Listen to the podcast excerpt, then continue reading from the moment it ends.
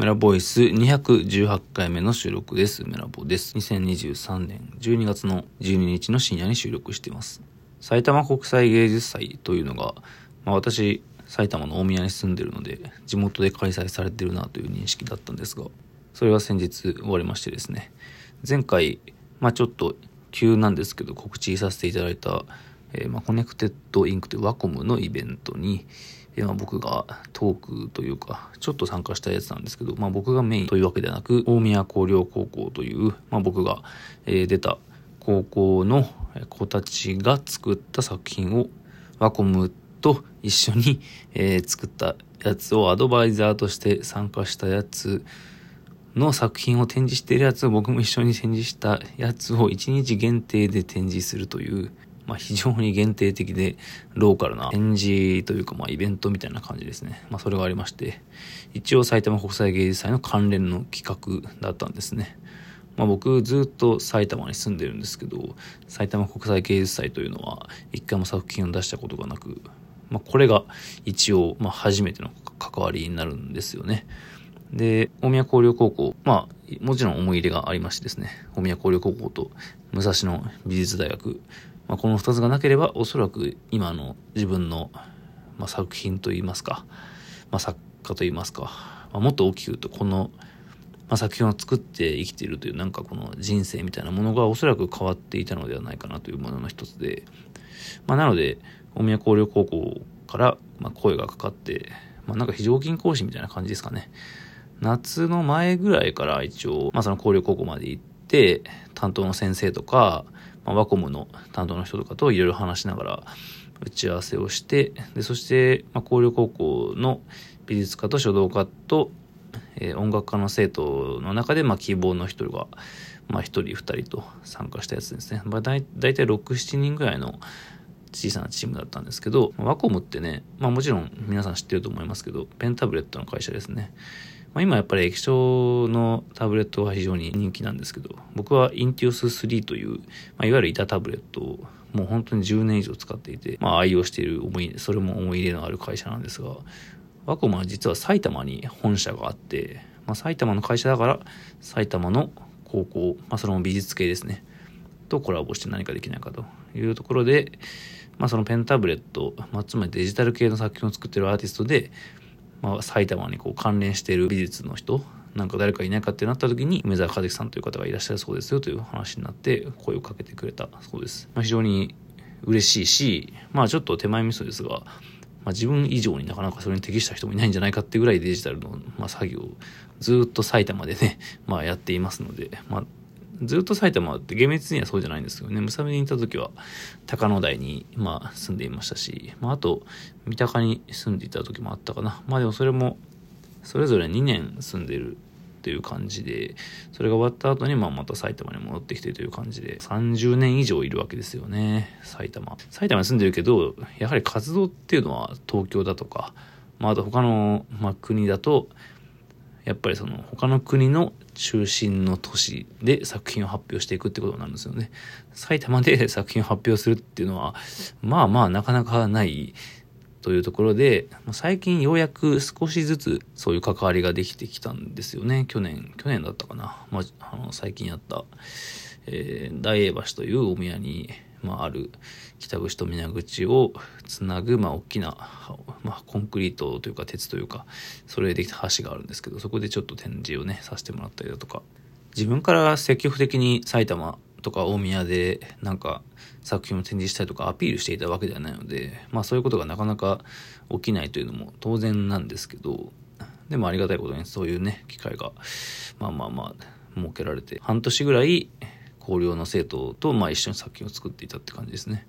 まあでもほとんど、まあ彼ら、彼らじゃないな、えー、美術家とか、まあ、書道家の子たちってね、あの、女性の割合が大体8割、9割以上なので、まあ、男の子少ないんですよね。僕がいた、まあ、広陵高校というの、まあ、美術科も、えー、男子が2人、女子が38人という、まあ、バランスで、えー、3年間を過ごしていたんですけど、まあ、今回のその、まあ、 Connected Ink のプロジェクトも、女性だけ、で、まあ、講師陣は男性だけという、やっぱそういうバランスでしたね。まあなんか、それがいいのか悪いのか分かりませんが。そして、デジタルでまあ作品を作るということを高校生が、うんまあ、必ずしも慣れているわけではないんだけど、うんまあ、普段の授業とかだとやっぱりアナログの制作をずっとしているわけですよねパソコン触ったりもまあ一応してはいるんだけどただ生活日常の中ではスマホだとかパソコンだとかまあ人によってはパソあのタブレットとかも使ってる子はいて、まあ、その美術館の中での自分の作品制作となると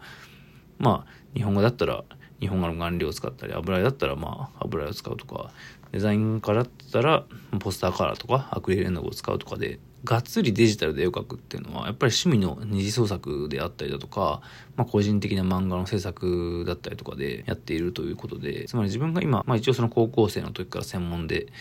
まあ、美術を学んでいるわけですけど彼女らは。それで、えー、液晶タブレットを使ってるっていう人は、まあ、いなくてですね、まあ、だからワコムが提供してくれた液晶のタブレットは非常にまあ最新のものでまあ、それではほとんど初めて触れたみたいな感じで、まあ、それを非常に楽しく、えー、まあ試行錯誤しながら使っていましたね。で、まあ、今回展示したのは大きな、ま、絵なんですけどデジタルで描いたものをいろいろコラージュする形でペタペタと画面に貼り付けてその上その上から絵の具で描くというまあほとんど僕の作品の制作と同じような手法を、まあ、取って作品をまあみんなで制作してもらったという感じでしたね。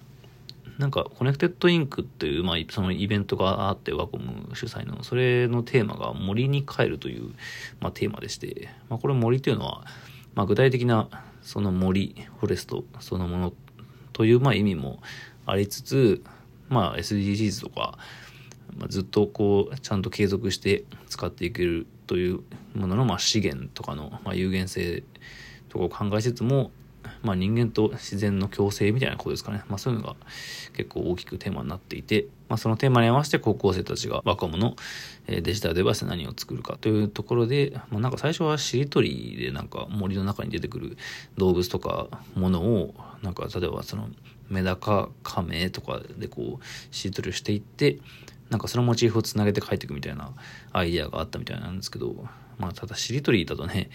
縛りがあるというか、必ずその言葉でつながるものを書かないといけないということで、非常に苦戦して、で、まあ、それでどうしようってなった時に、音楽家の子たちが、まあ、音楽の子たちはやっぱり音楽を専門で学んでいるので、音楽を作るわけです。その森に帰るというテーマで。で、まあ、そのメダカっぽいイメージだとか、森っぽいイメージだとかを作った曲に対して、まあ、とある子が作った曲に対して、もう一人の音楽家の子が、なんかイラストをイメージで描いたりとかしていて、まあ、つまり、作った音楽に対して二次創作のイラストを描くみたいな感じですよね。なんかそういうお互い触発されて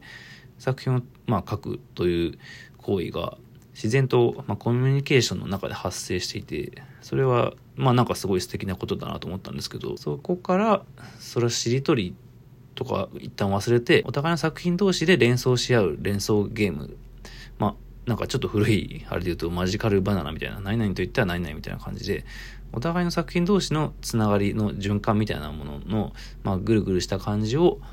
まあ、自然のそういう循環、森の中とか、水の中とかの生き物の循環だとか、植物連鎖だとか、なんかそういうものに捉えるという方向にテーマを変えたらいいんじゃないかと、まあ一応僕がアドバイスをさせていただいてですね。で、そこから、まあ、作品を作るということは、まあ、それぞれの作品同士で、まあ、インスパイアし合うみたいなこととか、まあ、例えばあるアニメを見て、ある漫画を読んで、そこから発想を得て、何か作品を書く。まあ、つまり何かの二次創作みたいなものをお互いにし合うということ自体がテーマになるみたいな感じでそれぞれ絵を描いてもらったんですよね。まあ、ワコムのペンタブレットで。で、そういう風になってから、まあ、テーマ決まってからかなり、まあ、筆が、スピードが上がったというか、なぐるぐるネイチャーという、まあ、タイトルになったんですけど、これは高校生の子たちが考えてくれたんですが、その、なんかテーマに行き着くまでがちょっと苦戦したんですけど、まあ、高校生たちのね、作品制作、そんなに普段からめちゃくちゃバリバリ、うーん、なんだろうな、まあ、課題に対して答えるということは一応授業ではやってるんでしょうけど、ただまあ結構、なんでしょうね、コンペティションに出したり出したりとか、あと音楽家の子だと演奏の練習の時間があったりとかで、結構っていうかかなり忙しいんですよね。ほとんど時間が取れなくて。まあ大人より忙しいんじゃないかみたいなそんな中の時間でまあまあ作品制作に挑んでくれてですね、まあ、結果としてはなかなかいいものができたんじゃないかと思うし、まあ、そしてそれをねまあなんか、えー、まあ昨日の展示昨日だけあれ、一昨日だけまあ、その展示で来てくれた親御さんとか学校関係者の人とか、まあ、あと埼玉市のね、市長さんですね。そういう方に頑張って説明したりしていてですね、その生徒の子たちが。なんかね、そういう体験自体が非常に、まあ貴重というかね、やっぱり自分の作った作品を、まあ、学校の同級生とか先生ではない外部の人にちゃんと言葉にして説明する。まあそれは決して流暢ではなかったけど、まあでもちゃんと言葉にできていて、その経験っていうのはね、やっぱりなかなか普通にただ絵を描いてるだけでもできないというか、やっぱきっかけがないとできないもので、まあその経験自体がね、なんかすごくいい機会になったんだろうなと思いましたね。まあめちゃくちゃまともな、その、まあ地元の高校の教育にちゃんと美術を通してね、携わることができて、いや、なんか、いいことをしたなという気持ちでしたね。まあもちろん、あの、ボランティアでとか、なんかちゃんとお金も出てるので、まあちゃんと仕事でやったということなんですけど、普通の作品制作だけじゃなく、まあそういう文化的なね、ことにも関われて、まあ良かったなっていう感じです。はい。えー、今日も聞いてくれてありがとうございました。